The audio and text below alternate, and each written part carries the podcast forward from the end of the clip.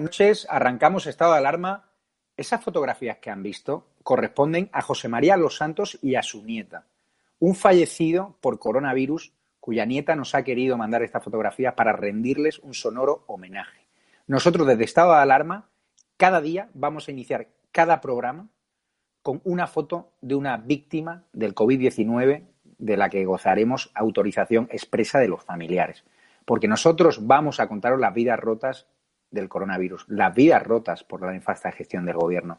Y hoy desde aquí queremos mandarle máximo apoyo a la familia de José María de Castellón, que murió a los 83 años de edad, porque no tiene vergüenza este gobierno. Ahora quieren relajar las medidas de confinamiento, prorrogar el estado de alarma hasta mediados de mayo, donde dice Pedro Sánchez que volveremos a la normalidad. Pero si todavía no tenéis ni un plan concreto contra el coronavirus, todavía no tenéis ni un plan concreto para establecer esa relajación de las medidas de, confinamiento. Todavía no hacéis caso a las advertencias de la OMS. Todavía no sabemos el número de contagiados reales que hay ni de muertos.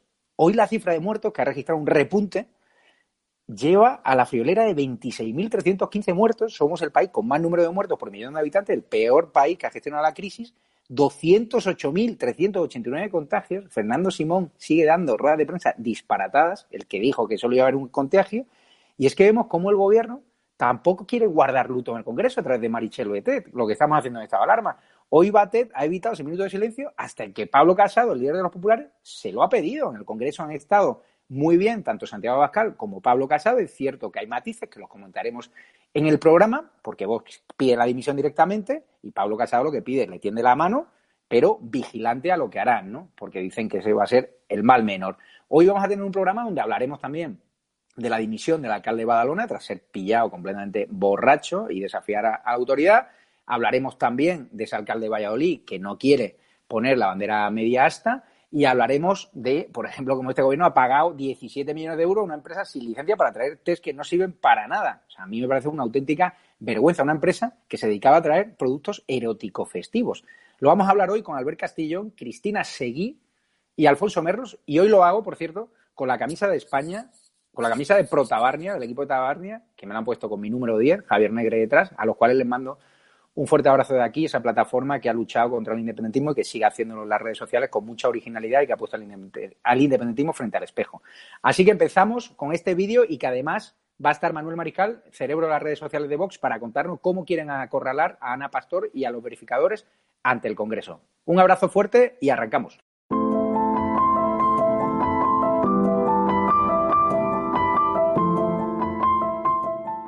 Señor Sánchez, yo no le he escuchado en una hora ni siquiera hacer referencia al número de víctimas que hay en España.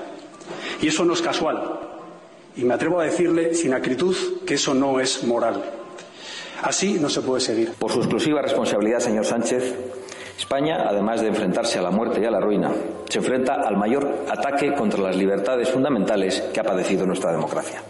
Esa es nuestra verdad, señorías. Pero al contrario que ustedes, nosotros no se la queremos imponer. Lo que haremos es llevar las pruebas ante los tribunales y ante los españoles, para que cuando sea el momento, las urnas y los jueces emitan el veredicto.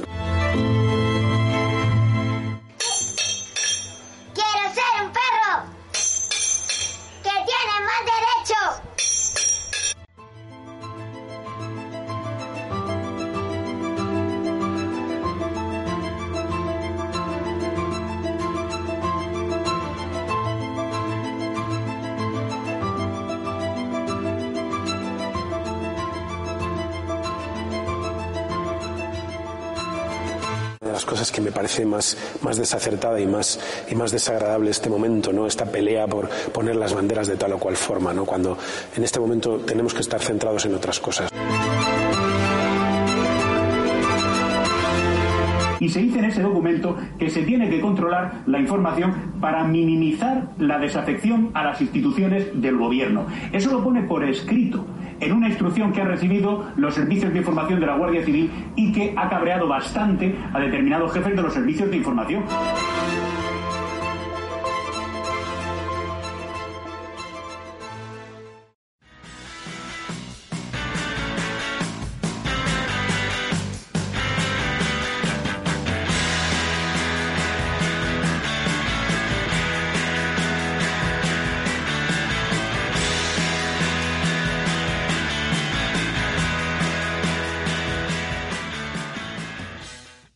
Muy buenas noches a todos. ¿Qué tal te encuentras, querido Albert Castillón?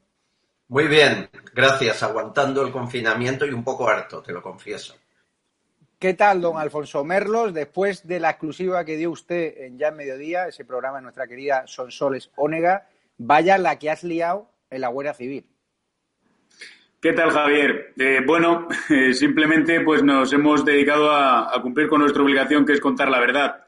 Y había una instrucción que verdaderamente estaba por escrito y que era bastante lamentable, por lo que afecta al conjunto de la sociedad y a una institución tan grande y sin tacha como la Guardia Civil. Pero, en fin, nuestra obligación como mínimo es denunciarlo y cada cual que saque sus conclusiones sobre lo que está pasando.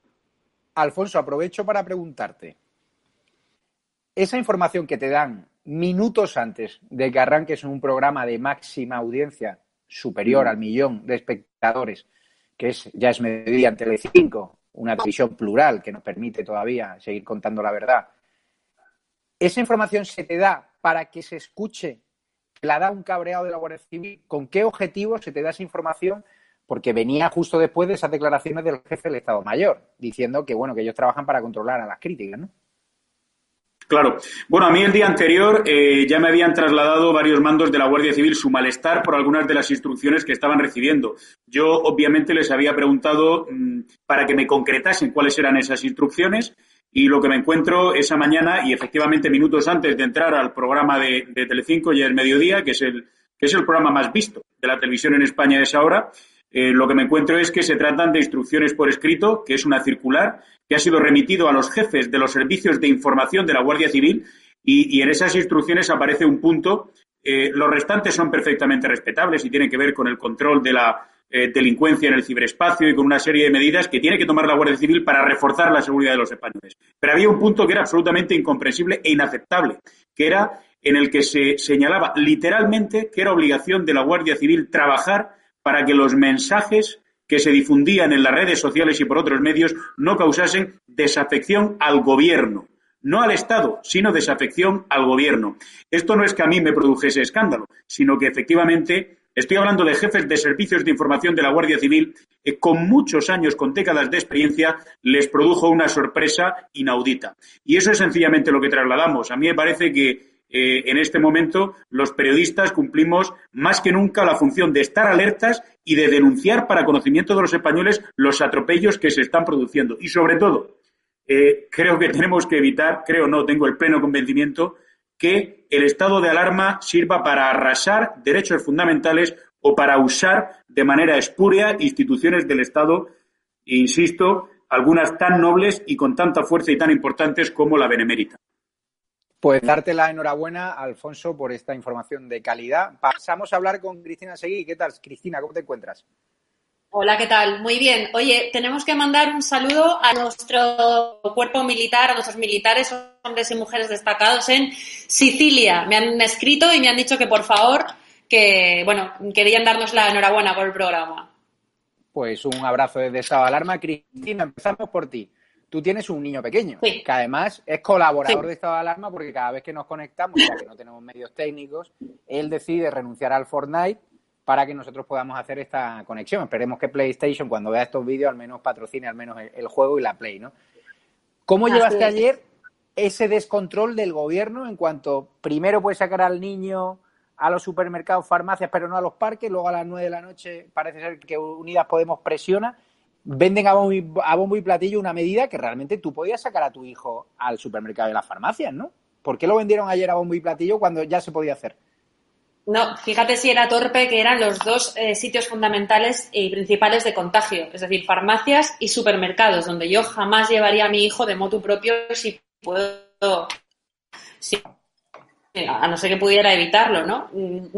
Con mucha indignación, y lo acaba de decir perfectamente Alfonso, es decir, están aprovechando un gobierno comunista, porque desde luego no, no, no se puede separar la idea de que es un gobierno comunista acostumbrado a arrasar con los derechos fundamentales usando eh, un estado de, de, alarma y, unos, y unas medidas que no están ni siquiera recogidas en un, en un eh, perdona, en un estado de excepción Yo diría y recordaría que el propio vicepresidente del gobierno, Pablo Iglesias, dijo que el miedo era muy útil y que el miedo había cambiado de bando. Y el motor más importante de la humanidad es el, es el miedo, el motor que mueve la humanidad, casi, uno de los más fuertes. Vamos, Con lo cual la gente sí. no se va a tomar medidas. Vamos a ver si el realizador lo permite, un vídeo que nos ha mandado el padre de una chiquilla que está indignada por haber estado confinada durante tanto tiempo. Ahora podrá salir a los parques, a las farmacias, a los supermercados, pero claro, con un evidente riesgo de contagio, sobre todo un gobierno que no tiene un plan claro de eh, flexibilización del confinamiento, no tiene un plan claro, a pesar de que lo anunció hace ya un mes, de lucha contra el coronavirus y no saben ni las cifras reales de muerte. Bueno, sí las saben, pero las están escondiendo. Vamos a ver ese vídeo. Quiero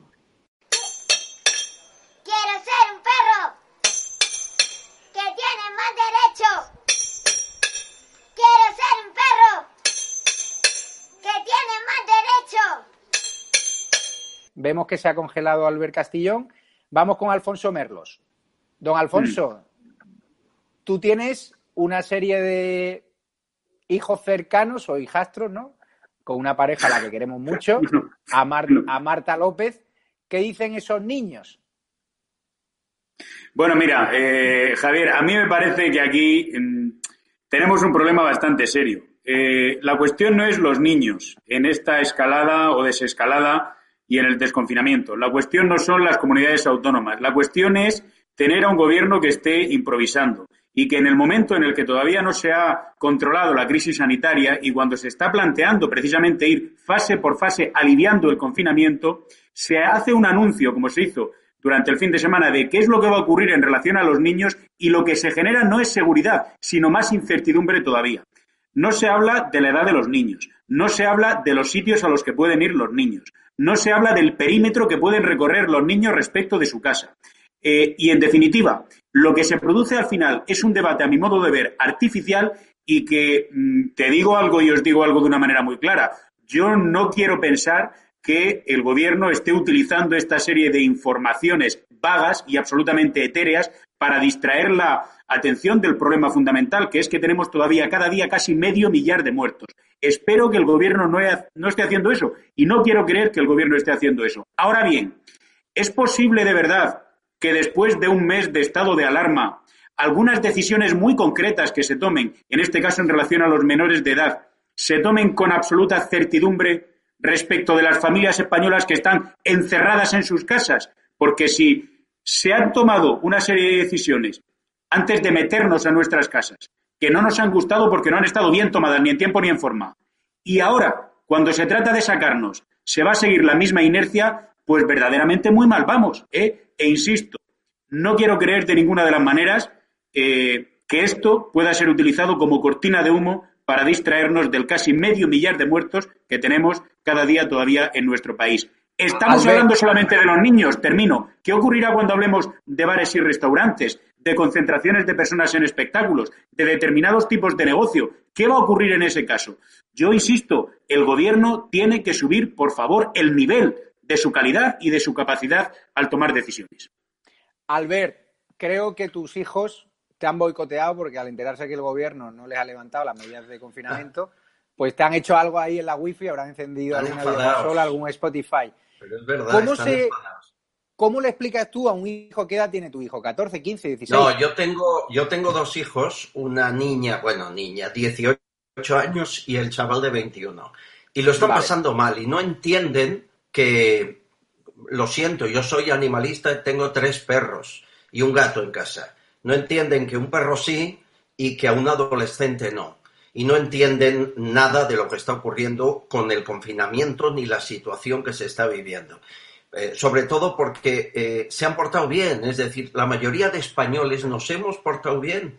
Al principio la prensa hasta hicimos caso al gobierno, hasta creímos a Fernando Simón y, pensamos que quizás sí, que era solo una gripe, que no era más grave que una gripe común, ¿no? Ahora que nos sabemos engañados y manipulados es cuando mm, empiezan a tener miedo. Yo en esto de los niños me quedaría con lo que ha puesto el líder del Partido Popular, Alejandro Fernández, en Twitter. Eh, lo firmo ahora mismo. Y dice, visto lo visto, casi sería mejor que gobernaran los niños y permitir a Sánchez y a Iglesias breves paseos, eso sí acompañados de algún adulto. Y me quedo con lo que ha dicho Merlos, que tiene mucha razón. Mientras hablemos de estas polémicas de la desorganización del gobierno, mientras hablemos de los bulos, no estamos hablando de los muertos. Y el verdadero problema que tiene el gobierno español es que sabe que no son 20.000, que posiblemente son 40.000 o más los fallecidos por esta crisis. Y cuando todo eso se sepa, ninguno de ellos podrá mantenerse en el puesto mucho más. Vamos a la actualidad del Congreso, donde ha estado muy tenso hoy Cristina Seguí y donde hemos visto, por ejemplo, cómo Pablo Casado ha tenido que pedir ese minuto de silencio porque la presidenta del Congreso, Batet, no lo hacía. Tenemos un presidente del gobierno que sigue sin honrar a nuestros muertos, que sigue sin estar de luto, como hizo con las víctimas del Bataclan. Vamos a escuchar, si os parece, ese corte, ese total de Pablo Casado exigiendo lo que demandamos muchos españoles, lo que hacemos en estado de alarma aquí, que veis en el YouTube cómo está nuestro que responde negro, que aquí todos guardamos luto. Vamos a escucharlo. Señora presidenta, antes de empezar me gustaría solicitar formalmente que la Cámara guarde un minuto de silencio en honor de las 22.000 eh, víctimas mortales por el coronavirus en España.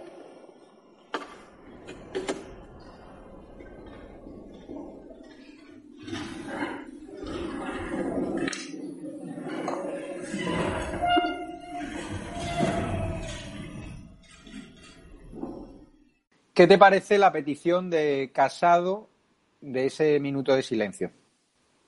Insuficiente. Muy, muy, muy insuficiente. Yo esperaba otra cosa y yo creo que los votantes del señor Casado esperaban que hoy eh, el principal líder de la oposición hubiera pedido la dimisión fulminante del ministro del Interior que ha mentido sobre la orden a la Guardia Civil, al noble cuerpo, de la Guardia Civil, de utilizar eh, su, eh, la institución para ciberpatrullar a la gente y para que seamos vetados y perseguidos los que tengamos opiniones distintas al gobierno y las hagamos públicas. Francamente, yo no entiendo, no entiendo lo de Casado de hoy. Me encantaría, ¿eh? lo he visto deseando como nadie que fuera muchísimo más duro. Y, sin embargo, ha apoyado unas medidas de un gobierno absolutamente peligroso. Estabais hablando antes del confinamiento. Mirad, Israel, que fue el primero en cerrar las fronteras, tiene en este momento 187 muertos y está celebrando manifestaciones de 2.000 personas con separación de dos metros entre sí. Y es el ejemplo de la que se tuvo lugar hace unos días para protestar contra Netanyahu de hecho, en de Tel Aviv. De hecho, Merlos, eh, Pedro Sánchez prolonga el estado de alarma apoyado por el PP, pero con un Congreso cada vez más hostil. Este gobierno no tiene un plan de confinamiento, de relajación de ese confinamiento, está desoyendo todas las advertencias de la OMS ese plan contra el coronavirus que estaban preparando supuestamente hace un mes todavía no llega y ya nos dicen que a mediados de mayo vamos a recuperar la normalidad. Yo lo que me dicen algunos expertos es que si este gobierno relaja la medida de confinamiento y nos pide que volvamos a trabajar, nos pide que volvamos a la calle y vuelven a abrir los negocios, se pueden disparar otra vez la cifra de contagio porque seguimos con el mismo problema de siempre. No hay test. Los test piratas que nos traen, la mayoría no sirven. ¿Cómo vas a decirle a la gente que vamos a mediados de mayo a relajar el confinamiento o a volver a la normalidad cuando tú no tienes todavía las medidas de prevención. ¿No crees al final, Alfonso, que este gobierno esconde lo que tú bien decías, que bajo este estado de alarma lo que quiere hacer es una especie de cambio de régimen coartando determinadas libertades y vulnerando derechos fundamentales recogidos en la Constitución? Pues fíjate, a mí me parece que hay algo que tenemos eh, claro la mayoría absoluta de los españoles, y desde luego quiero creerlo. Eh, la Constitución española no ha cambiado. Las leyes españolas no han cambiado. Nuestros derechos como ciudadanos no han cambiado y, por lo tanto, sus límites tampoco. Ni el de expresión ni ningunos otros. Es verdad que tenemos una situación muy particular y muy restrictiva que es que nuestros movimientos físicos están eh, limitados y controlados. Eso es exactamente así. Ahora bien, eh, lo que no se puede permitir de ninguna manera es que mm, queden arrollados determinados derechos que son primarios, que son fundamentales y que son y tienen que ser especialmente protegidos y que tenemos que seguir disfrutando de ellos. E insisto, en un tema muy grave, que no es solamente de los periodistas, que es el control de nuestras comunicaciones. Eso no puede pasar, lo siento, pero de ninguna de las formas. Primera cuestión. Y segunda cuestión en relación al tema de los test rápidos. Fíjate, Y fijaos, a mí me parece que hay dos, eh, digamos, conceptos, ¿no? Eh, que están marcando esta crisis sanitaria tan dramática y tan dolorosa para todos. Primero es el de los bulos y el de la desinformación. Pero segundo es el de los globos sonda. ¿Os habéis parado a pensar desde hace cuántas semanas, no digo días, cuántas semanas estamos hablando de la llegada de los terrápidos? ¿Dónde están los terrápidos? ¿Cómo se van a llevar a cabo? ¿Dónde se van a llevar a cabo? ¿En centros públicos? ¿En privados? ¿En farmacias? ¿Por qué hay unos que valen 25 euros y otros que valen 150 euros? ¿Por qué no tenemos clara todavía cuál es la fiabilidad de cada uno de esos test rápidos? Si hay unos que son fiables al 70% y otros al 95%. Pero todavía más, ¿va a explicar el Gobierno en este plan de desconfinamiento que tiene, si es que lo tiene, cómo se va a distinguir a los españoles que están o estamos sanos de los que no lo están? Hombre, es que de verdad estamos hablando de unas cuestiones que afectan a nuestra salud que son importantísimas hasta tal punto de que si no las tenemos resueltas, como tú estabas señalando con buen criterio, pues va a ser un riesgo que se haga la desescalada, porque con perdón de la expresión, todo lo que hemos avanzado se puede joder de golpe. Alfonso, vamos a hablar de un drama que a ti personalmente te toca mucho. Sé que eh, estás sufriendo mucho porque te llegan y te llaman muchas personas con el hecho de la residencia de mayores, con el drama que tú lo has dicho públicamente. A mí también me afecta, nos llaman familiares de personas que están en residencia de mayores, principalmente en Cataluña, y que no saben nada de ellos, que no saben en qué condiciones están, que es un auténtico despropósito. ¿no? Las residencias de mayores han sido y son competencia del vicepresidente Pablo Iglesias. Se han vivido auténticos dramas. Y el señor Abascal hoy se lo ha recordado, se lo ha recordado en el Congreso. Vamos a escucharlo.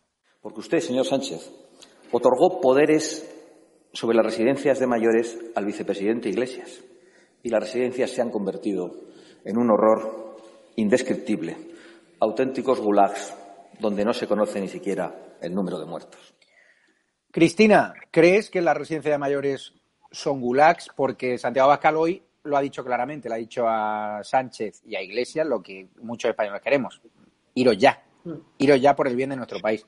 ¿Crees realmente que la palabra gulag es acertada en este caso? Yo creo que es acertadísima, a tenor de los correos y de las llamadas desesperadas que estamos recibiendo en estado de alarma desde hace un mes, no solamente de familiares, sino de directores de geriátricos, que han denunciado cómo eh, se les ha enviado un correo sin membrete del gobierno con una escala llamada escala Bartel que hace que eh, bueno, pues que solamente se atienda de forma paliativa, pinchando morfina, a las personas con problemas cognitivos, es decir, que estén perfectamente de mente de cabeza, pero que tengan problemas de movilidad a partir de cierta edad. Y esto está ocurriendo. Se les pone morfina y se les deja morir.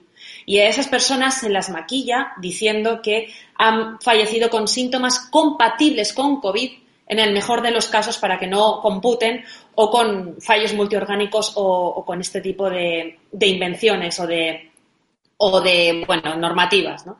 Me parece una absoluta vergüenza y me parece que es peligroso que un señor que, como pusimos en este programa también y hemos hablado varias veces, dijo hace cuatro años en el programa de La Tuerca, entrevistado por Enrique Juliana, que los mayores les volvían locos para, eh, porque no había forma de hacerse con ellos para lograr sus propósitos electorales.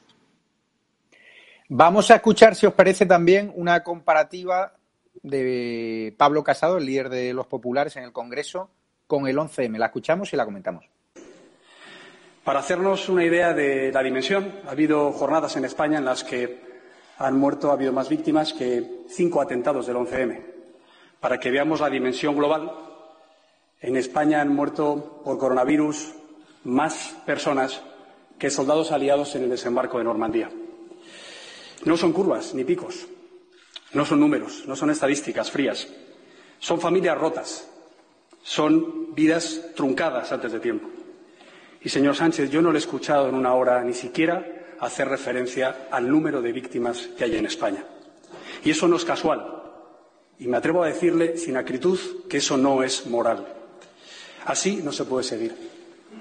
Acabamos al ver de ver un gesto de Pedro Sánchez que no era consciente que estaba siendo enfocado, de que cuando Pablo Casado está hablando del dolor de las víctimas, de esas víctimas ocultas, de esa comparativa que hace con el 11M, porque hay que recordar, si ahora mismo gobernase el Partido Popular, bueno, estaría Génova incendiada, habría algaradas y habría probablemente muertos por culpa de esos enfrentamientos civiles que provocarían los amigos del perro Excalibur.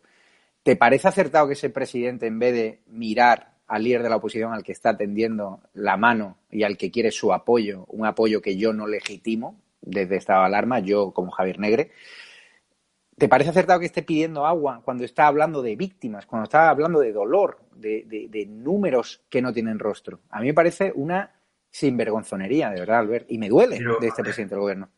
Sin duda, pero este es, este es un gobierno de diseño, un gobierno de escaparate, que jamás pensó enfrentarse a algo tan serio como esto. Ni el presidente, ni el vicepresidente, ni el ministro de Sanidad. Estaban para otra cosa, estaban para figurar, para parecer que es que republicanos eran buenos, para eh, blanquear a Bildu, estaban para otra cosa. Y les ha tocado esta situación. Y siguieron pensando que manejando bien la propaganda podían salir de ella. Y resulta que no. Resulta que han perdido, por ejemplo, la izquierda, la fuerza que tenían en redes sociales en favor de gente sin una ideología clara que dice la verdad y que pone contra las cuerdas la falsa verdad que ellos manifiestan.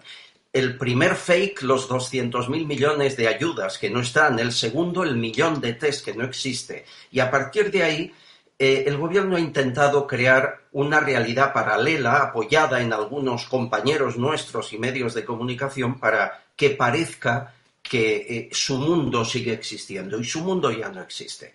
Eh, se han de enfrentar a la realidad. A la vez que digo eso, creo que la oposición está siendo tremendamente débil. Estoy con Cristina Seguí.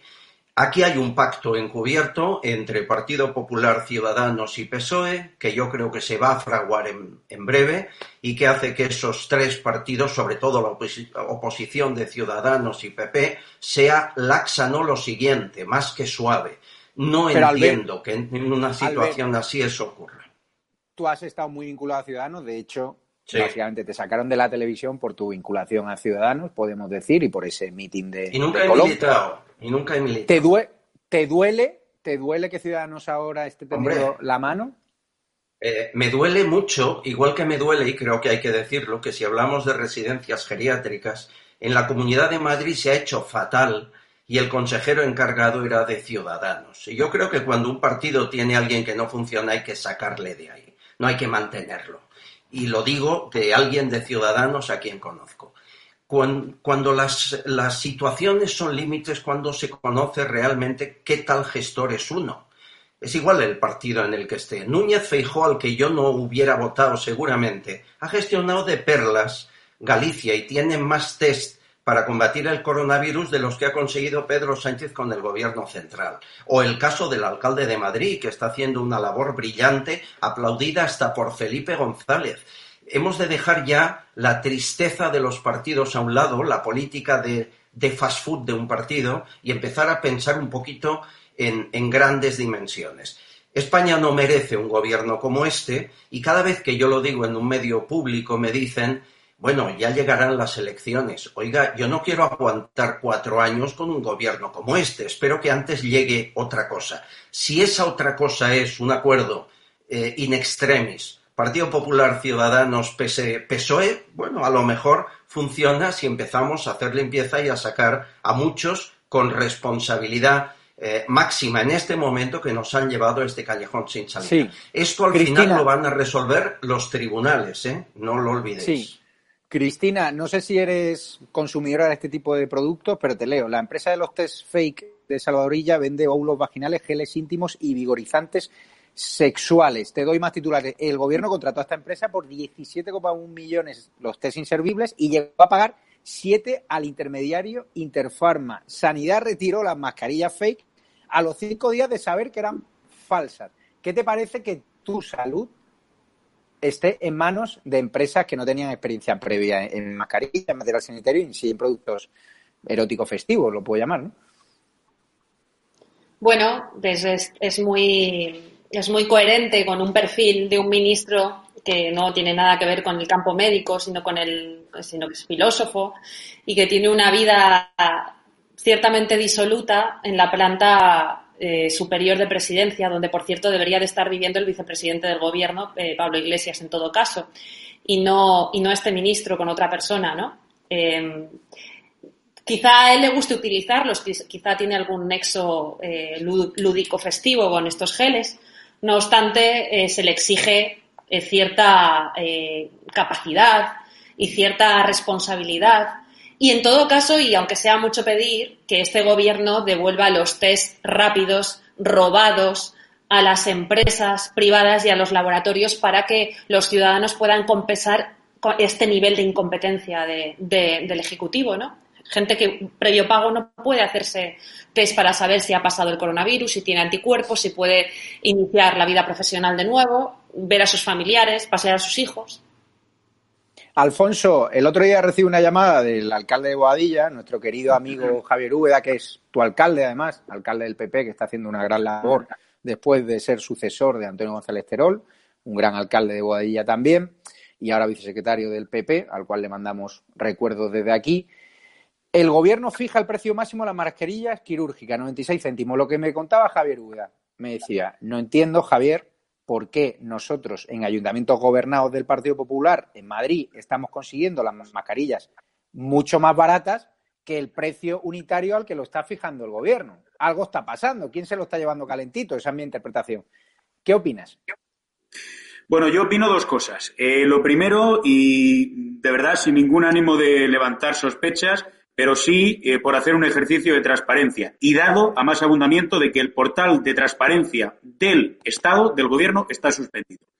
Bueno, todos los contratos que se han firmado por parte de la Administración y en este caso del Gobierno, que está al frente de la gestión del estado de alarma durante todas estas semanas, tendrán que ser revisados de la cruz a la raya, todos los contratos. Evidentemente, no estoy eh, insinuando que pueda haber pues determinadas partidas que hayan sido incrementadas pues por algunas intermediaciones o comisiones o por lo que sea. No lo estoy diciendo, sencillamente lo que ahora mismo en términos de información se nos está hurtando para la compra de lo que sea, de mascarillas, de guantes, de geles o de lo que sea, o de respiradores, se tendrá que poner para conocimiento de todos los españoles, primero. Y segundo, pues fíjate, a lo mejor es que se trata solamente, y voy a ser bien pensado, de una mala gestión, porque si el gobierno de España que está, insisto, porque así lo establece el estado de alarma, centralizando la toma de decisiones más importante, consigue unos productos a peor precio que el de determinados ayuntamientos como el de Boadilla del Monte, que es el municipio en el que yo vivo eh, desde hace eh, bastantes años, solo pueden pasar dos cosas. O el gobierno de España lo está haciendo muy mal, ¿eh? o el ayuntamiento de Boadilla del Monte pues tiene unos magníficos gestores. Bueno, puede pasar una de esas dos a Ver, Alfonso, por, matizarte, Javier Úbeda se refería a las mascarillas en ayuntamientos gobernados por el PP, que no son Boadilla, porque en el caso de Boadilla, según me contó, lo había puesto gratuitamente el Banco Santander, según me contó. Es decir, él se refería a otros ayuntamientos gobernados por el PP que están eh, consiguiendo precios más baratos, por matizar eso. ¿eh? Y, pero claro, Alfonso, tú eres mm, jefe de prensa o director de comunicación del Colegio de Abogados de Madrid, una institución seria cuando tú contratas proveedores, hay registro que es tan fácil como ver si una empresa está condenada por estafa, por ejemplo, para ver si una mm. empresa está en paraísos fiscales offshore, para ver si una empresa tiene experiencia previa en sanidad y sobre todo cuando teníamos ninguna duda. A empresas a empresas como la de la hermana de Cospedal, que en el caso de los terrápidos estaban en Madrid y ella se puso en conocimiento del gobierno, en contacto con el gobierno y con la Comunidad de Madrid, y nadie le miró, nadie le precisó de su ayuda por el simple apellido Cospedal. Es decir, tú desde el Colegio de Abogados, cuando contratáis algún servicio, supongo que hay un registro y un gobierno tendrá que hacer esas prevenciones, ¿no? Hombre, eh, fíjate, eh, y por responderte rápidamente, eh, hay una idea que se está transmitiendo de muy mala manera por parte del gobierno que es, señores, no pregunten mucho porque es que tenemos que hacer la cosa muy rápido. No, no, perdóneme usted. Como se tienen que hacer cosas importantes, eh, ya sabemos que se tienen que hacer con urgencia, pero hay que hacerlas especialmente bien, porque son cosas muy delicadas. Y hay que hacerlas especialmente bien porque queremos asegurarnos de que si ustedes compran mascarillas FFP1 o P2 o P3 o quirúrgicas, eh, queremos saber que esas mascarillas funcionan y tenemos que controlarles. Fíjate, y eh, en relación a lo que comentabas de los abogados madrileños, eh, Madrid tiene el colectivo de abogados más amplio en toda España y en toda Europa, 77.500 abogados, y desde el minuto uno lo que nosotros hicimos, lo que hizo el Colegio de Abogados de Madrid como institución fue cuando todavía el gobierno no lo había garantizado, poner a disposición de cada abogado que iba a prestar una asistencia jurídica a una comisaría, a un cuartel, que tenía que acudir a un tribunal por razones de urgencia o de emergencia, que tenía que acudir a una cárcel, pusimos un kit para que efectivamente fuese protegido. Por supuesto, como una institución que tiene más de 400 años de historia, las cosas hay que hacerlas bien. Y las cosas, desde luego, si tú estás convencido de que las estás haciendo bien, eh, en absoluto puedes tener temor a que te controlen y a que se vea qué es lo que estás gestionando y cómo lo estás gestionando. Y esto, por desgracia, el gobierno no lo ha entendido. E insisto, eh, si han querido poner en el congelador el portal de transparencia, allá los gestores del gobierno, empezando por el propio presidente. Pero, por supuesto, los españoles tenemos derecho y lo vamos a ejercer a conocer qué es lo que ha ocurrido con todas estas transacciones comerciales multimillonarias. Cristina, te doy una noticia de índole municipal que ha sacudido hoy también la política nacional, sobre todo porque tú y yo públicamente siempre hemos denunciado ese pacto sui generis, ese pacto de la traición que llevó al alcalde de Badalona socialista a ser alcalde con indepes, con movimientos antisistema, a convertir Badalona en una ciudad sin ley donde hay más violencia que nunca y a quitar la alcaldía a una persona honesta como Xavier García Albiol del Partido Popular, que es el alcalde más votado con diferencia y de los alcaldes con más votos en porcentaje de toda España. Pues fíjate cómo han pasado las cosas, que ha dimitido el alcalde de Badalona tras ser arrestado por conducir borracho y agredir a los policías. El alcalde, Miquel Iceta, del PSC, el alcalde de ese PSC de Salvador Illa, el que desconoce la cloroquina. Es decir, vaya bazofia, vaya basura nos traen siempre estos del PSC. ¿Cómo valoran la noticia? Bueno, pues muy positiva, ¿no? Porque como tú dices, este señor decidió eh, aliarse antes con las CUP, eh, con los partidos proetarras y con, eh, y con Podemos y con los independentistas para apartar a Xavier García Albiol, que había sido el más votado, que tenía a la ciudad perdóname la, la, pequeña broma, pero limpia, como decía en su eslogan, porque porque a tenor de la, subida, del incremento de delincuencia que había experimentado Badalona eh, últimamente, en los últimos dos años, pues, eh, pues se le puede atribuir cierto valor al líder del Partido Popular. Yo coincidí hace poco con él en el programa de Cuatro al Día, eh, con este señor al que pude entrevistar en directo, y este señor negaba absolutamente que la población tuviera problemas con los menas o con la cantidad de inmigrantes irregulares que estaban robando, que estaban eh, pegándose, incluso llegó uno a matar a otro en, en, una plaza, es decir, muy positivo para la ciudad. O sea que es que Badalona no es un municipio cualquiera. Badalona es uno de los grandes municipios de, mm. eh, de, de, Cataluña, es decir, un municipio clave donde hay mucha población que además ve este programa que está indignado con la inmigración y él dice que es que dirigir el municipio de Badalona le ha traído muchos problemas emocionales para justificar algo que es injustificable y que ahora mismo al PP, si pillan al alcalde, le habrían generado una crisis a nivel nacional, porque es un escándalo que ya el gobierno se está, algunos de sus ministros pasaron de la cuarentena, eh, han, convertido la Moncloa en un centro, un palacio donde hay muchísimo coronavirus, han fallecido dos servidores públicos que trabajan en Moncloa. Pero hablando de política municipal, y te lo voy a dejar a ti, hay otro tema también de un alcalde sin vergüenza, de un alcalde que vive por encima de sus posibilidades, que veranea la Mella de Oro de Marbella, que hace comentarios machistas contra ti, que es tu querido alcalde de Valladolid. Vamos a ver, antes de comentar, un vídeo donde él excusa por qué no quiere poner las banderas a media asta en homenaje a las víctimas del COVID, porque las quieren esconder el PSOE y está claro que los alcaldes están recibiendo órdenes del gobierno para no guardar luto. Vamos a escuchar cómo se excusa y qué cara dura tiene este alcalde de Valladolid. Un homenaje a los fallecidos por el COVID-19. Por supuesto. Vamos a ver, yo saben que ha habido esta polémica con las banderas que a mí realmente es una de las cosas que me parece más, más desacertada y más, y más desagradable este momento, ¿no? Esta pelea por poner las banderas de tal o cual forma, ¿no? Cuando en este momento tenemos que estar centrados en otras cosas, ¿no? Se ha empleado eh, en algunas ocasiones, lo hace el propio presidente del Gobierno, un cierto discurso bélico. ¿no? A mí no, me, acaba de, gustar, ¿no? pero sí es cierto que estamos en una especie de batalla. ¿no? Hmm. Y, y en una batalla hay que tener la moral lo más alta posible. ¿no? En, la- en una- en todas las batallas caen, caen personas, cae gente, pero las banderas no se arrían ni se ponen a media asta. Las banderas están en todo lo alto. Y se trata de tener la moral lo más alta posible, porque mm, mm, en este momento caer en, en- en el desánimo es muy fácil por lo que está pasando. Si realmente queremos hacer un ejercicio de patriotismo, lo que tenemos que hacer es mantener la moral lo más alta posible, para que los que están luchando lo pasen lo- mejor posible, para que los que tienen que salir de esto lo pasen lo mejor posible. Cristina, antes de darte paso, quiero decir, yo, si hay una ciudad que me gusta de España, es Valladolid. Y os puedo demostrar que la conozco. Me encanta el Tigre Tostón. Me encantan los bares de tapas. Me encanta la gente. Cada vez que voy por Valladolid, recibo más muestras de apoyo probablemente que en ninguna otra ciudad de España.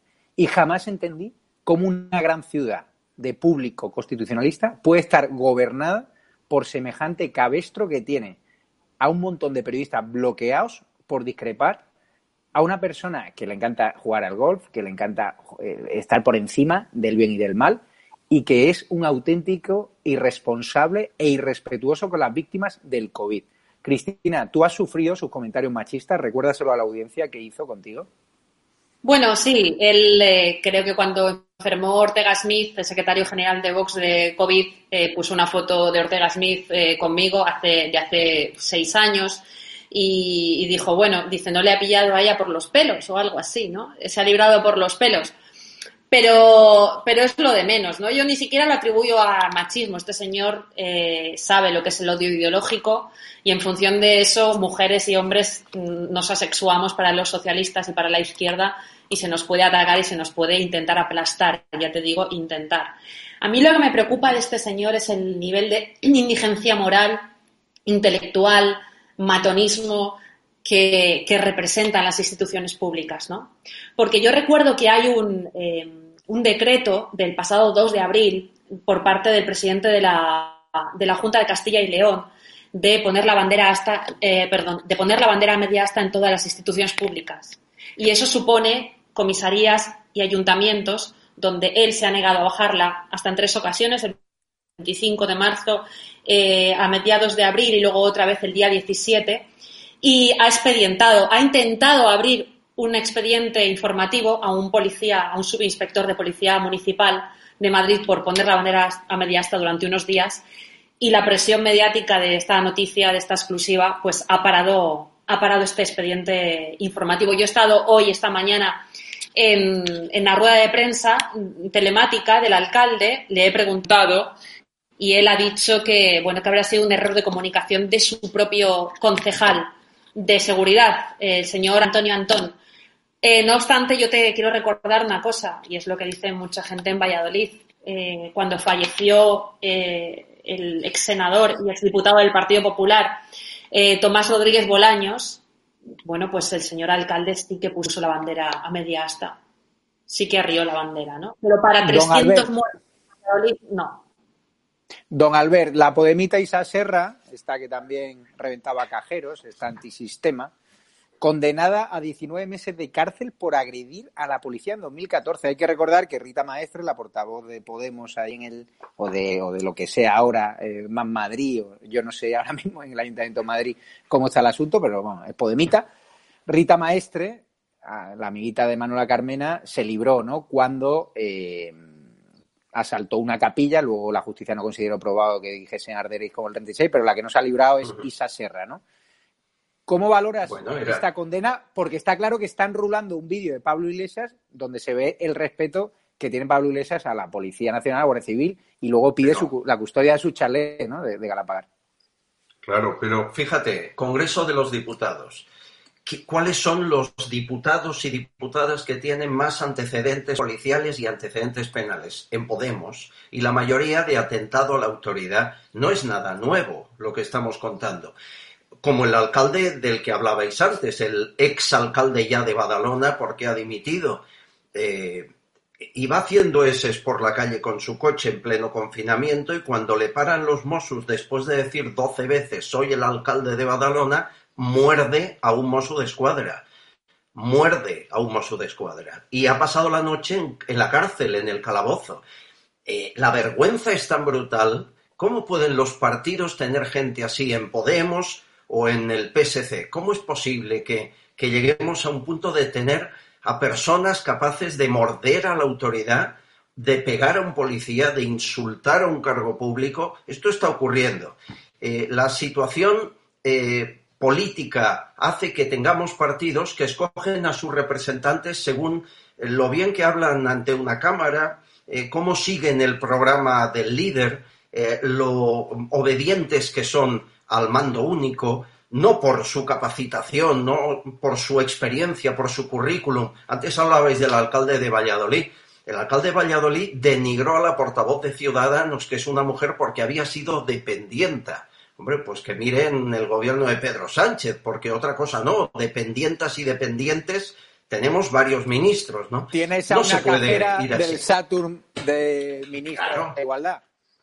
Claro, bueno, y, y- Pero, y- y Alberto, lo bien que Alberto Garzón eh, trabajaba eh, en algunas tiendas de dependiente, que yo creo que ni Garzón ni Rufián deberían haber dejado esa- ese trabajo que lo hacían yo, yo aquí hago una reflexión muy brevemente porque nos está esperando Manuel Mariscal, el jefe de estrategia digital de Vox y el diputado por Toledo. Aquí ya no es problema de Podemos. Podemos tiene la bajeza moral que tenemos, que tienen, vamos.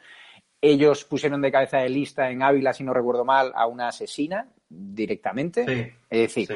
que ya no es problema del partido político, todos sabemos que es un antisistema, que legitima la violencia, que aplaudieron a Batasuna, al brazo político de ETA, el problema son de sus votantes.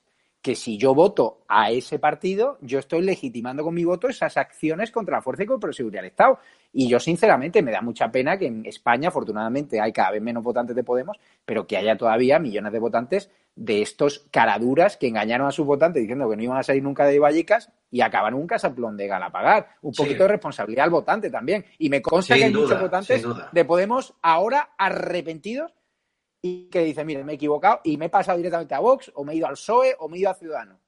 Pero también un poquito de responsabilidad, ¿no? Sí, pero nunca en Europa un partido antisistema como Podemos ha ocupado un cargo público eh, con tantos miles de millones de presupuesto como está ocurriendo ahora en España. Eso es, eso es algo sin precedentes. Podemos era un partido que iba camino de la descomposición hasta que salva el último gobierno de Pedro Sánchez. Y ahí se sitúa con una cantidad de presupuesto público que nunca un partido similar en Europa ha tenido tanto dinero con tan poco apoyo en las urnas.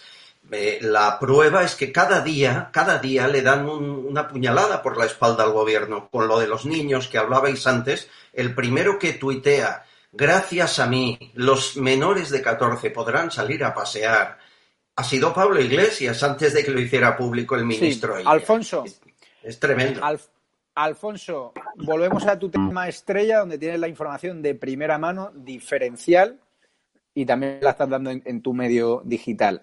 La Guardia Civil exige a su directora, María Gámez, esta que gestionó lo del caso Yulen y que imagínate la que se montó allí cuando mucha gente ya sabía que el niño había perecido en los primeros días, y al ministro Grande Marlasca que den la cara. El Instituto Armado considera que hay que acabar con sus comparecencias diarias por el coronavirus decretadas por Moncloa. Me están escribiendo muchos guardias civiles, dándote las gracias, Alfonso, y dándonos las gracias a Estado de Alarma porque están indignados que un jefe del Estado Mayor reconociese públicamente que la Guardia Civil y el Estado trabaja para amordazarnos. ¿Cómo valoras este movimiento de la Guardia Civil a su directora y a Grande Marlasca que le sitúa sin duda en el disparadero? Pues fíjate, lo que yo aquí valoro y desde luego lo que interpreto, como la mayor parte de guardias civiles, de verdad, nadie ha hecho una encuesta, pero todos estamos recibiendo mensajes masivamente, no solamente de asociaciones, sino de altos mandos de la Guardia Civil, de altos mandos de personas que llevan 30 o 40 años sirviendo en la Guardia Civil. Es lo siguiente, hay que separar el Estado del Gobierno. El Gobierno no puede confundirse ni pretenderlo con el Estado. Esto es fundamental. Y en este sentido, a mí me parece muy bien que las comparecencias que eh, ha establecido el Gobierno de España haya profesionales especializados que hablen. Ahora bien, esas comparecencias tienen que llevarse a cabo por una razón de transparencia. Y eso significa que no puede haber publicidad gratuita, que no puede haber marketing, que no puede haber propaganda, que no puede haber desinformación y que no puede haber una serie de elementos que el Gobierno considere que son buenos para él, para el gobierno, a pesar de que no lo sean para los ciudadanos. Por lo tanto, lo que quiero decir es que si hay determinadas personas formen parte del Cuerpo Nacional de Policía o del Ejército o de la Guardia Civil que no es necesario que comparezcan, de una manera rutinaria, que no lo hagan y que en momentos excepcionales, si tienen que aportar una información de una calidad distinta, entonces intervengan. Pero a mí me parece de verdad algo muy sano y en este momento especialmente que las bases de la Guardia Civil, los puestos intermedios de la Guardia Civil, e insisto, y esto con total confidencialidad, mandos de la Guardia Civil, muchos, le hayan lanzado un mensaje al gobierno de hasta aquí podíamos llegar, ¿eh? porque las instituciones están por encima de las personas y de los partidos políticos. Y las instituciones están al servicio de España y de los españoles. Alfonso, yo quiero dejar claro que este programa, Estado de Alarma y todos los presentes apoyamos a la Guardia Civil, apoyamos a la Policía Nacional, apoyamos a los Mossos de Escuadra, apoyamos a la Archancha, apoyamos a la Policía Foral de Navarra, apoyamos al Ejército, pero lo que no vamos a apoyar es que cargos políticos, porque ya son cargos políticos, de, de la Policía Nacional, de la Guardia Civil, se sirvan o quieran servir de excusa al gobierno para trabajar con este gobierno que quiere meternos en la cárcel. Nosotros, igual que criticamos al jefe del Estado Mayor, vamos a defender a esas escalas intermedias, a esos guardias civiles rasos que se están dejando la piel y a todos los agentes y fuerzas de seguridad del Estado que sin medidas de prevención, que sin mascarilla están haciendo un trabajo excepcional y nos quitamos el sombrero. Pero con los cargos políticos que han sido nombrados a dedo por ese gobierno para amordazarnos, nosotros lo vamos a criticar y lo vamos a denunciar, igual que esa fiscal Lola puesta por el gobierno para tratar de meternos en la cárcel. Con esto vamos a acabar porque está Alfonso eh, Manuel Mariscal de Vox esperando. Solamente decir que hoy. ¿Me, me, puedes dejar añadir una frase, Javier? Sí, muy rápidamente. Rapidísimamente, porque es que, lo siento, pero no me puedo callar. Por favor, que ningún dirigente político le diga a ningún español, y yo me di por aludido, cuando, si él tiene una bandera española en su casa, como es mi caso, tiene que poner esa bandera española media asta o cuánto tiene que ponerle un crespón negro.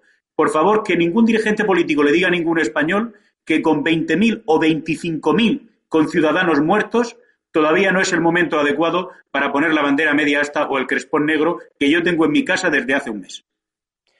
Nada, por acabar, Cristina Seguí, me despido de ti, Albert Castillo, me despido de ti, porque un abrazo, gracias. Ni la rueda de prensa ficción ya de este Fernando Simón, que no tiene ningún tipo de credibilidad cuando nos habla de que ahora no tiene sentido que se masifiquen los supermercados cuando reconoce que no hay un plan real de confinamiento y cuando quiere sacarnos a la calle a mediados de mayo este gobierno, cuando hoy hemos registrado otro repunte en las cifras, 435 fallecidos en 24 horas, y hay que recordar que las comunidades autónomas siempre tardan en facilitar esos datos, que esos datos no son reales, que hay más muertos por coronavirus, que nos están ocultando la realidad y que nosotros desde estado de alarma lo vamos a denunciar, os vamos a contar la verdad y vamos a poner también la cara a los fallecidos por COVID, porque este programa nace para contaros la verdad, no tiene publicidad institucional, tampoco la queremos, y vos vamos a ayudar a que vuestros fallecidos, a que vuestros seres queridos tengan siempre su homenaje. Ahora vamos a dar paso a Manuel Mariscal, que ya espera al otro lado, para que nos cuente la estrategia de Vox para acorralar a los verificadores de la izquierda, esos verificadores que están sirviendo de herramienta perfecta al gobierno y a Unidas Podemos, para que digan que todo lo que contamos aquí los periodistas críticos es un bulo y en cambio eh, no digan que es un bulo lo que dijo Fernando Simón del contagio, lo que dijo eh, Pedro Sánchez de que los test piratas estaban homologados, es decir, la mayor fábrica de bulos de este país se llama Moncloa. Así que Ana Pastor y Maldita.es, que son fuertemente subvencionados por la Unión Europea y por el gobierno, que hablen directamente de Moncloa y, verifiquen, ¿no? Que no solo lo hagan por la presión que le estamos nosotros metiendo y que le están obligando también ahora a decir que algunas de las cosas de Moncloa son, son fake. Recuérdate ese crimen machista que os inventasteis en neutral de acuerdo a una fuente oficial que era Marlaska, ¿vale? Así que vamos a dar paso en breve segundo a la entrevista con Manuel Mariscal, gurú de Twitter, gurú de las redes sociales de Vox.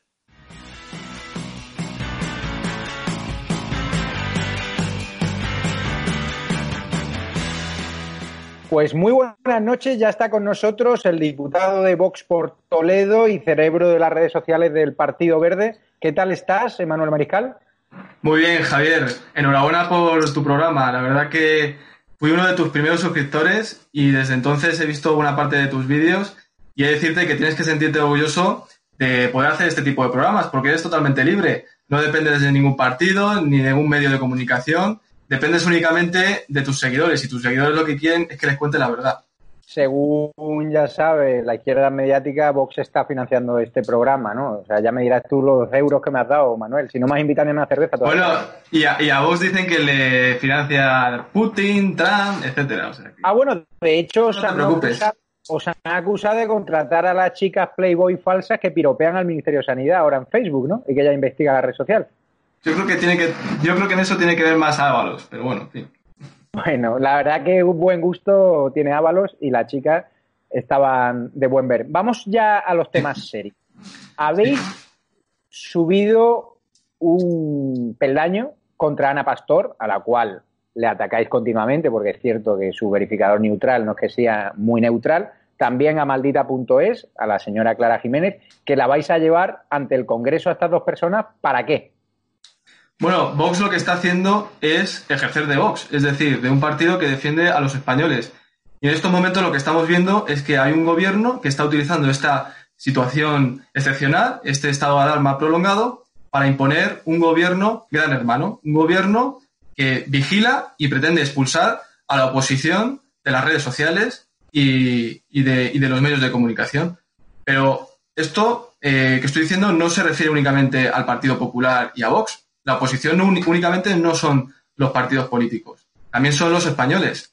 Y también se pretende vigilar y expulsar a los españoles de un foro público como puede ser las redes sociales. Y nosotros lo que vamos a hacer, eh, ya lo anunciamos ayer, es que en el Congreso de los Diputados explique tanto el, tanto el ministro Marlasca como Ana Pastor o Clara Jiménez exactamente cuál es su relación con el gobierno a la hora de establecer este gran hermano.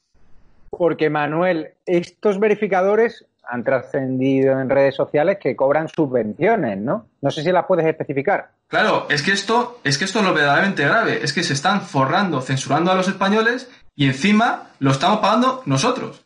Y eso es lo que queremos que aclaren en el Congreso de los Diputados. Nosotros vamos a sentar en el banquillo del Congreso a Ana Pastor y a Clara Jiménez precisamente para que lo expliquen, porque se presentan como una agencia de verificación neutral e independiente y no lo son, ni son neutrales ni son independientes. Y queremos precisamente que lo demuestren, que demuestren cómo se están financiando y que demuestren eh, esos supuestos criterios de neutralidad a la hora de eliminar los contenidos de los españoles y de medios de comunicación. Medios de comunicación que son críticos al gobierno.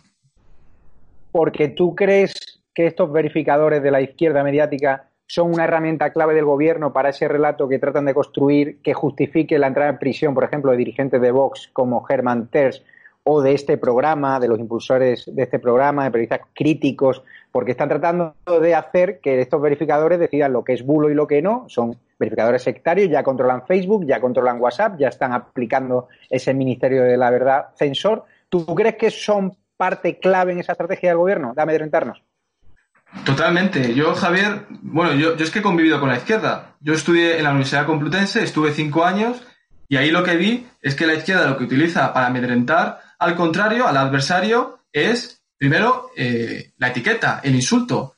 Eh, cuando hay un debate ideológico, un, un un debate político, lo primero que hacen es siempre decir, no, es que eso es racista, es que eso es machista, es que eso es, etcétera, etcétera, eso es facha, etcétera. Y lo que han visto es que la derecha no se está amedrentando ante eso. Ahora dice facha y, y, entonces, ante eso, lo que están pretendiendo ahora es directamente censurar, es decir, eliminar las cuentas y además decir que van a reformar el Código Penal para que los españoles, cuando sean críticos con el gobierno, puedan ir a prisión. Y eso es lo que están haciendo. La izquierda ahora mismo tiene miedo a las redes sociales y por eso están tan nerviosos y por eso están haciendo eso. ¿Domina ahora mismo la derecha, el constitucionalismo, las redes sociales? Bueno, totalmente. De hecho, ellos han reaccionado así porque se sienten amenazados. Ahora mismo nosotros debemos sentirnos orgullosos de lo que hemos conseguido y es precisamente eso, que la izquierda hasta hace unos meses, hace unos años, consideraba las redes sociales un, eh, una herramienta básica para, para difundir sus ideas, para difundir sus discursos y ahora mismo están viendo que las redes sociales lo que se está lo que está sirviendo es precisamente para destapar sus mentiras. Pero quien los está haciendo son los ciudadanos, son españoles. Son españoles que están viendo cómo reparten mascarillas que son como servilletas. O que ven cómo están las situaciones, eh, sobre todo los primeros días del estado de alarma, eh, de los hospitales. O que están detectando cómo el gobierno está, eh, está gastando millones de euros en test falsos. Y todo esto no lo están haciendo las televisiones, lo, lo están haciendo los españoles, que se están grabando desde sus casas, sin, sin, ningún- sin gastarse dinero. Y eso han visto, pues que tiene una difusión que no controlan y por eso precisamente están utilizando ahora mismo ese gran hermano que, que pretende vigilar las opiniones de los españoles y además expulsar a los españoles de, ese foro público. Y esto es muy grave, porque eh, al fin y al cabo lo que se está haciendo es limitar la creación de una opinión pública libre. Es decir, la democracia no es votar cada cuatro años. La democracia es que exista una oposición, que exista una opinión pública que se forme libremente y que no haya obstáculos como los que se pretenden, que es, pues, insisto, estas agencias de verificación que son una estafa y luego, pues, a través de, del BOE y, de, y del Código Penal. Hemos, vi- hemos visto cómo estos Y, y de las herramientas y de herramientas del Estado que tienen que servir para otras cosas, como es la Guardia Civil. La Guardia Civil no tiene que estar para controlar las opiniones de los españoles. Ahora iremos a eso. Hemos visto cómo estos verificadores, alguna declaración de Santiago Pascal en Facebook la han tachado de bulo, como son los partnerships de Facebook. Entonces Facebook ha evitado que las declaraciones de Santiago Pascal pudiesen ser compartidas. Twitter os censuró también vuestra red social, vuestro perfil. ¿Cómo van esos tiros y aflojas con Facebook y Vox y con Twitter y Vox? Porque hay muchos usuarios que no tienen la fuerza que tenéis vosotros, que están siendo injustamente censurados y ven cómo sus cuentas son boicoteadas, pierden seguidores, son cerradas temporalmente, les restringe las funciones. Es decir, ahora mismo vuestras relaciones con estas redes sociales, ¿cómo son? Bueno, eh, quiero decir, yo en estos momentos tampoco quiero distraer la atención echando la culpa a Facebook y echando la culpa a, Twitter, aunque la tienen, la tienen, la tienen porque han delegado su capacidad de eliminar publicaciones a agencias de verificación que son una estafa, porque no son independientes y están haciendo un sesgo ideológico. Yo lo que animo a la gente es a que se sienta orgullosa de lo que ha conseguido. Que lo que ha conseguido es que la izquierda tenga miedo de las redes sociales y por eso insisto que los españoles tienen que estar en las redes sociales ahora más que nunca. Y si les cierran una cuenta, que se abran otra. Es más, que se abran dos o tres para denunciar cuando le cierren una que se la han censurado, ¿no? Manuel, tú estás muy conectado con otros países como Estados Unidos, acabas de estar ahí antes del confinamiento, ¿no? Un congreso muy importante de la derecha, de los republicanos, y preguntarte, la situación que viven los partidos políticos en España de censura por parte de las redes sociales, de Facebook y Twitter, ¿sigue una directriz local solo en España o es una estrategia mundial que están también padeciendo en Estados Unidos Trump y compañía y partidos republicanos? Bueno, es que las agencias de verificación eh, que hay en España forman parte eh, de la red internacional de verificadores, que a su vez forma parte del Instituto Pointer, que es un instituto que todos conocemos porque es un instituto de izquierdas que está eh, a través de los lobbies imponiendo una agenda política globalista. Y eso, pues, lo financia desde Soros hasta Bill Gates, etcétera. Entonces, evidentemente, evidentemente, la izquierda, pues, ha sido más rápida en esta, en esta ocasión y, y entonces, pues, evidentemente, yo, yo, yo estoy seguro de que las redes sociales son, son unas aliadas para, para poder em, difundir el discurso alternativo a los medios de comunicación tradicionales, pero he de decir, y desgraciadamente he de decir, que mm, no son herramientas independientes. Cuando nos conocimos tú y yo en un despachito de apenas 5 metros cuadrados, que erais tres empleados en Vox, que Santiago Abascal te contrató como jefe de prensa y tú te pasabas el día llamando por teléfono a todos los medios y nadie te compraba una entrevista de Santi. Ahí decidiste desarrollar la estrategia de redes sociales, crear tu propio canal de comunicación a través de Twitter y generar una estrategia de memes. Siempre me insistías en que le pedíais a los niños o a los jóvenes que le explicasen a sus abuelos o que le pasasen los vídeos directamente a sus abuelos a través de, de WhatsApp. Ahora hemos visto a través de estado de alarma cómo nuestro target es muy mayor. Es decir, tenemos analíticas que nos dicen que este programa los ven, entre otros eh, ciudadanos, españoles de más de 65 años. Es decir, sabemos que hay ancianos o señores mayores que han irrumpido en las redes sociales ahora durante este clima de confinamiento, durante esta situación, por la manifestación digital de tres millones y medio de personas, por estado de alarma, por seguir a Vox. ¿Lo has notado tú en Vox a nivel de seguidores? Bueno, efectivamente, sí, por eso, eh, insisto, por eso está la izquierda tan nerviosa, porque ha visto que las redes sociales no las controlaba y se les ha ido de las manos. Y ahora ya no solo lo ven, no solo están en ellas eh, gente joven, sino que a través de WhatsApp y de ahora también Telegram, pues la gente más mayor tiene fácil de escuchar y ver programas como el tuyo, donde eh, la, independencia y la libertad se la dan precisamente los suscriptores, ellos mismos. No hay un medio de comunicación que esté subvencionado por el gobierno. Estamos viendo que el gobierno pues, ha ayudado a través de, de 15, a través de 15 millones, ha ayudado entre comillas, más bien ha comprado a los medios de comunicación, a las televisiones, les ha también comprado a través de las ventajas fiscales que plantean y a través de la publicidad institucional. Y la gente al fin y al cabo se ha dado cuenta, se ha dado cuenta que eh, días previos al estado de alarma, los medios de comunicación mm, eh, controlados y subvencionados por el poder, por el gobierno, pues les mintieron. Les dijeron que tenían que ir a una manifestación, una manifestación ideológica que tenía que ser un triunfo, precisamente para imponer la agenda de, la izquierda. Entonces, esos primeros días de, de, confinamiento, los españoles se preguntaban, ¿nos han mentido? Nos han dicho que esto era una gripe, que esto era una gripecilla que se iba a pasar. Entonces, por eso, eh, tu canal está teniendo este éxito, porque la gente se ha dado cuenta que hay una alternativa y que hay una alternativa libre e independiente, porque insisto, no estás, tú no estás subvencionado, tú no dependes de ningún, eh, de ningún magnate, ni de ningún lobby, ni de ningún partido político. Tú te debes únicamente, únicamente a tus seguidores, a tus suscriptores. Y tus suscriptores lo único que te demandan es la verdad. De hecho, Manuel, te he de confesar, lo digo aquí en exclusión, hemos recibido ofertas importantes ya de empresas privadas, bueno, que tienen intereses determinados de presionar al gobierno o de ser eh, respaldo del gobierno.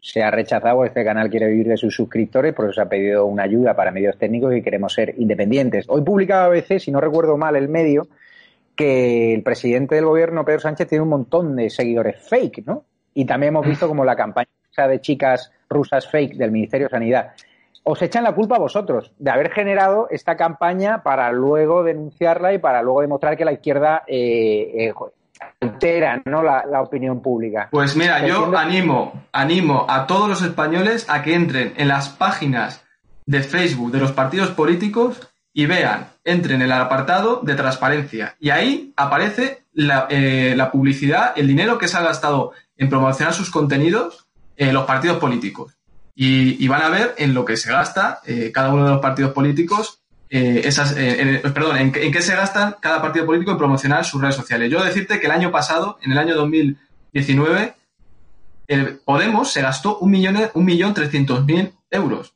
en promocionar sus publicaciones en Facebook. El PSOE, lo tengo aquí apuntado, se gastó 233.000 eh, 233.000 euros. Poder, eh, el Partido Popular 413.000 euros. Y todo esto para promocionar sus publicaciones. Y Vox, insisto, esto eh, eh, está dentro de Facebook, es de portal de transparencia, se gastó 3.000 euros el año pasado. Es decir, aquí quien realmente está promocionando sus contenidos eh, a través de inversiones millonarias es, es la izquierda, sobre todo. ¿Tú crees? Podemos 1.322.000 Podemos 1.322.000 euros. Eso es, un pastón. O sea, eh, o sea quiere decir, eh, estos días el Ministerio de Sanidad, esto que hemos visto, que es un vídeo que, que, se ven como la mayor parte de los me gusta son perfiles falsos, están diciendo, están diciendo que eso lo ha hecho otro, que no han sido ellos. Pero realmente en Twitter, durante los primeros días del estado de alarma, estaba promocionado los hashtags del Ministerio de Sanidad. Y es que Twitter te lo avisaba, ponía hashtag promocionado. ¿Cuánto puede costar? Han gastado, pero no sé cuánto dinero se han gastado, pero realmente quien está utilizando eh, bots y está utilizando eh, publicidad para posicionar sus contenidos son ellos. O sea, que tú crees que esas campañas fake las ha pagado el gobierno o alguien cercano. Bueno, yo te digo que hay eh, datos reales y transparentes que, que da Facebook de lo que se gastan los partidos políticos y todos pueden comprobar. Animo a la gente a, a, a comprobarlo. Y esto es básicamente porque el sentido común y el patriotismo, que es de lo que, se, de lo que eh, Vox publica, pues se difunde eh, sin necesidad de tener que pagar y hacer grandes campañas de marketing. Sin embargo, la izquierda, para tapar sus mentiras, pues lo tiene muy difícil y tiene que pagar, tiene que eh, hacer estas inversiones publicitarias. Estas campañas fake, hay empresas privadas que se dedican a hacerlo, es decir, ¿cuánto vale hacer lo que está haciendo el Ministerio de Sanidad? O teoría, supuestamente, ¿eh? según las acusaciones que están recibiendo, que yo tampoco quiero acusar hasta tener confirmación oficial. Pues no sé cómo, cómo lo harán. Quiero decir, eh, Eh, como no lo he hecho nunca, pues no, no sé exactamente dónde compran esos bots y no sé exactamente si utilizarán esas famosas granjas, porque el otro día el PSOE sacó un vídeo diciendo que la extrema derecha utiliza granjas y sacaron un vídeo de México. Un, un vídeo donde están esas supuestas granjas de tuiteros. Yo, insisto, animo a la gente a que vea todos los días quién está haciendo eh, trending topic. Y son gente normal y corriente que está en su casa, eh, confinada y que está cabrada, que está harta de lo que está haciendo el gobierno, de su gestión, y que ha visto que les están mintiendo. Y son gente, ya insisto, que son gente normal y corriente, que se graban vídeos en su casa, que es que, mm, eh, en fin, que se- es que lo, lo, lo tienen, lo pueden... eh, Manuel, e insisto, que miren lo que se gasta Vox, que además las plataformas lo hacen público y Vox no se está gastando las millonadas que se está gastando eh, Podemos y el Partido Socialista en publicidad en Facebook. Y la última pregunta, Manuel, ¿también vais a llevar al Congreso al general Santiago, al número 2 de la Guardia Civil, que dijo que bueno que el, Estado, la Guardia Civil, trabaja ¿no? para minimizar la presión sobre el gobierno? Ya sé que no lo vais a llevar por eso de los 30 kilos de limones, que ha organizado también la Guardia Civil una investigación, no sé si liderada por él, pero así lo comunicó la rueda de prensa. ¿Por qué pedís su comparecencia? Eh, ¿Creéis que el general Santiago es una víctima más? ¿Creéis que está rebotado con el gobierno? Yo sinceramente, no, yo sinceramente que, que este, eh, quiero decir, yo, yo sinceramente pienso que son, la Guardia Civil son funcionarios y, y- y están cumpliendo órdenes, están cumpliendo órdenes del Ministerio de- del Interior, Ministerio de Defensa y en definitiva del Gobierno. Y entonces él ha cumplido con sus, con las instrucciones que les han dado. Y nosotros no queremos, o sea, nosotros lo que queremos es que él explique exactamente quién eh, dio esa orden de, de minimizar la crítica al gobierno y, que, lo aclare. Nosotros, eh, insisto, la, la Guardia Civil no está para controlar, no está para eh, vigilar las opiniones de los españoles, están para otras cosas mucho más importantes y eso es lo que queremos que se, que se aclare. Manuel, ¿tú temes ir a prisión? Porque cuando hablan de una presunta organización criminal de bulos, siempre os señalan a vosotros, nos señalan a nosotros. ¿Te daría miedo ir a prisión? No sé en Toledo qué prisión. Bueno, yo con que, con que no me metan en la, en la misma celda que, que Junqueras y me dé la brasa separatista, eh, en fin, no, eh, ahora hablando en serio, evidentemente eh, eh, nadie en Vox quiere ir a prisión, pues que nosotros consideramos que tenemos una actividad política fundamental en estos momentos y, y en prisión yo creo que iba a ser más, más difícil. Yo, igual que el equipo de comunicación, su aspiración es que Santiago Abascal sea presidente del gobierno cuanto antes. Es decir, yo cada día cuando vengo a trabajar eh, al equipo de comunicación de Vox, insisto, como la mayor, vamos, como todos los miembros de- del equipo, es que Santiago eh, Abascal sea próximo, el próximo presidente del gobierno y, en eso estamos. Y, evidentemente lo que haremos en el Congreso de los Diputados, los que somos eh, representantes públicos, es defender a todos los españoles, a defender ese bien tan valioso que tienen, que es la libertad, la libertad de, de- de expresión, y lo haremos sentando en el banquillo a, a estas estafadoras, porque tanto Clara Jiménez como Ana Pastor son unas estafadoras. Están diciendo que son neutrales, que son independientes, y no lo son. Y están ganando dinero, gana- dinero además de, de los españoles, para que censuren eh, sus opiniones. Y sobre todo, en caso, Y eso es lo que queremos, y eso es lo que queremos llevar al Congreso de los Diputados para que, para que se aclare. Te has olvidado que estos verificadores, en el caso de Neutral, el dominio fue registrado por una persona del PSOE, es decir, que tienen que aclarar también. Claro, por eso, tienen que aclarar, tienen que aclarar que no son independientes, quiero decir, tienen que aclarar muchas cosas, y es que además, eh, como han- se han sentido impunes durante todos estos años, han, visto que pueden hacer lo que les dé la gana, que nadie les va a decir nada, pues es que lo han hecho fatal. Y es que además, tanto Jorge Buxade en Europa, como ya muchos diputados en el Congreso de Diputados, están descubriendo auténticas barbaridades de subvenciones que han recibido, eh, de dinero público que han recibido, y, en fin, insisto, esa comisión eh, de esa comisión que se va a hacer en el Congreso de los Diputados, mm, en fin, yo creo y- los españoles van a sorprender hasta qué punto han montado un chiringuito durante todos estos años. ¿Qué te vas a esperar de un comité asesor impulsado por el periodista que impulsó eh, el periodista fake Miguel Lacambra? Decía, Antonio Maestre formó parte del comité asesor de maldita.es, el sicario este de las redes sociales que no para de amedrantar a, a niños pequeños y que a nosotros nos baja la mirada cuando nos ve, no para. O sea, fue en parte de ese comité asesor de, de maldita.es. Pero ¿qué neutralidad es eso, señora Clara Jiménez? Bueno, yo-. Cada vez que me De, pongáis de Antonio, de Antonio Maestre, solo, solo decir que le ha caído la barba y ahora parece un, un personaje de Pipa Pig, del cerdo este de, de los dibujos animados. Solo decir eso. Vale, pues Manuel, muchísimas gracias. Eh, si quieres transmitir un mensaje de apoyo a las víctimas, nosotros desde el canal de YouTube ya sabes que siempre ponemos el crespón negro, eh, arrancamos siempre con una foto de un fallecido porque el rostro del dolor el gobierno no lo quiere enseñar. Nosotros vamos a contar sus derrotas. De hecho, hoy a las 10 de la noche estará Benjamín López con una víctima que ha perdido a un, a un familiar. Luego vendrá Fray Josefo, que estrena los sonetos de Fray Josefo. Y a las 12, la hora más golfa de Carles Enrique con comunicado Moncloa, que está dando la información más privilegiada y que está tensionando la vida doméstica en, en la Moncloa. Por si quieres mandarle un fuerte abrazo a las víctimas, y nosotros de este programa, insisto, siempre Crespón Negro al arranque y siempre durante todo el programa cerca del logo YouTube.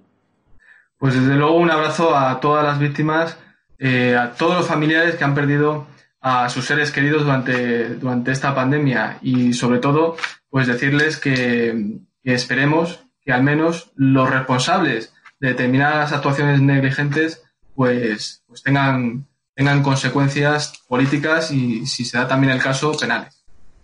Pues muchísimas gracias, Manuel. Te esperamos más a menudo y ánimo en esa batalla de las redes sociales que parece ser que la tienes bastante ganada. Nosotros de Estado de Alarma seguiremos apoyando a partidos constitucionalistas, a partidos que defienden la libertad y a partidos que cuando nos quieran meter en prisión seguro que reaccionarán a favor de los periodistas críticos y periodistas independientes que no recibimos publicidad institucional. Muchas gracias y recuerden, 10 de la noche. Un abrazo, Javier. Venga, las víctimas del coronavirus, 11 Fray Josefo y 12 la hora más golfa de Carles Enrique, comunicado la Moncloa. Abrazo fuerte.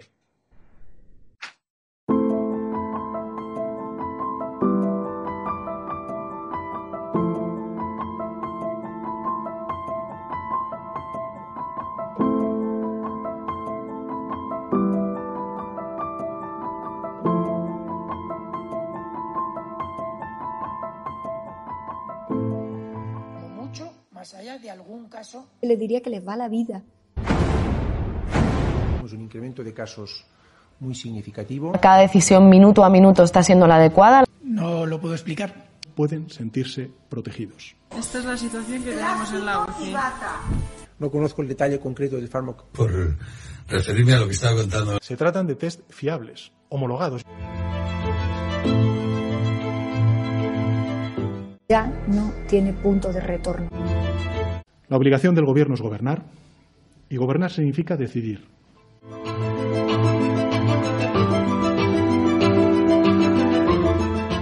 Dame los telediarios, uno de los dos telediarios al día. Haciendo una actuación de eh, servicio al régimen. Más de un centenar de personas han mostrado esta mañana en Madrid su desacuerdo por la decisión de sacrificar al animal. Hasta ahora nadie ha dimitido y nadie del gobierno ha reconocido aún ni un solo error en la gestión.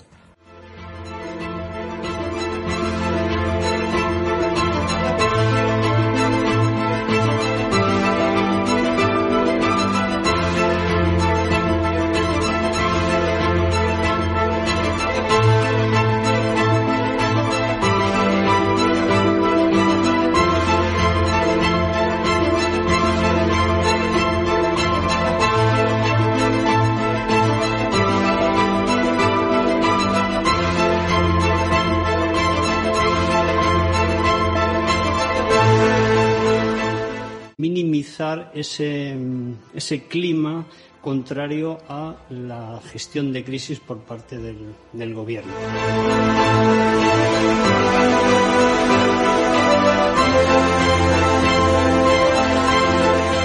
No dormiría por la noche, junto con el 95% de los ciudadanos de este país,